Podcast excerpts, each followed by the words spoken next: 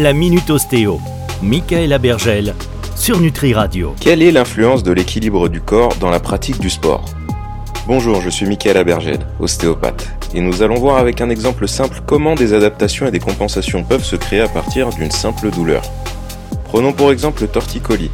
Le torticolis, contracture musculaire avec une raideur cervicale, généralement située plus d'un côté que de l'autre, qui survient la plupart du temps au réveil quand on a passé une mauvaise nuit ou qu'on a voulu prendre le dernier oreiller connecté 3.0 le plus inconfortable du monde. Alors comment cette douleur va s'estomper? Premier réflexe, le paracétamol. Le paracétamol va camoufler la douleur pendant une certaine durée mais ne traitera pas l'articulation ou la contracture musculaire en cause. Alors qu'est-ce qui va se passer dans votre corps si on ne traite pas l'origine du problème? Eh bien des adaptations vont se créer, c'est tout le reste du corps qui va prendre le relais. Premièrement, le côté qui n'a pas été lésé va compenser et se contracter davantage pour conserver la stabilité du port de tête.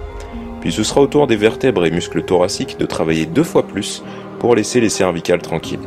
Et plus vous allez attendre que ça passe, plus les adaptations et compensations suivront sur le reste du corps, jusqu'à une asymétrie et un certain déséquilibre qui ne se fera pas forcément ressentir en termes de douleur, mais plutôt sur les amplitudes de mouvement. Une certaine fatigue va s'accumuler du côté des tensions et lorsque vous pratiquerez votre sport favori ou un simple effort, vous forcerez deux fois plus du côté lésé. Et c'est là où vous risquez de vous blesser. Ce principe de compensation et d'adaptation est valable pour n'importe quelle zone de votre corps. Pour remédier à ça, n'hésitez pas à demander conseil à votre praticien ou allez le consulter dès que ça arrive. D'ailleurs, je vous donnerai les meilleurs conseils pour remédier au torticolis dans la prochaine chronique. Alors restez à l'écoute sur Nutri Radio.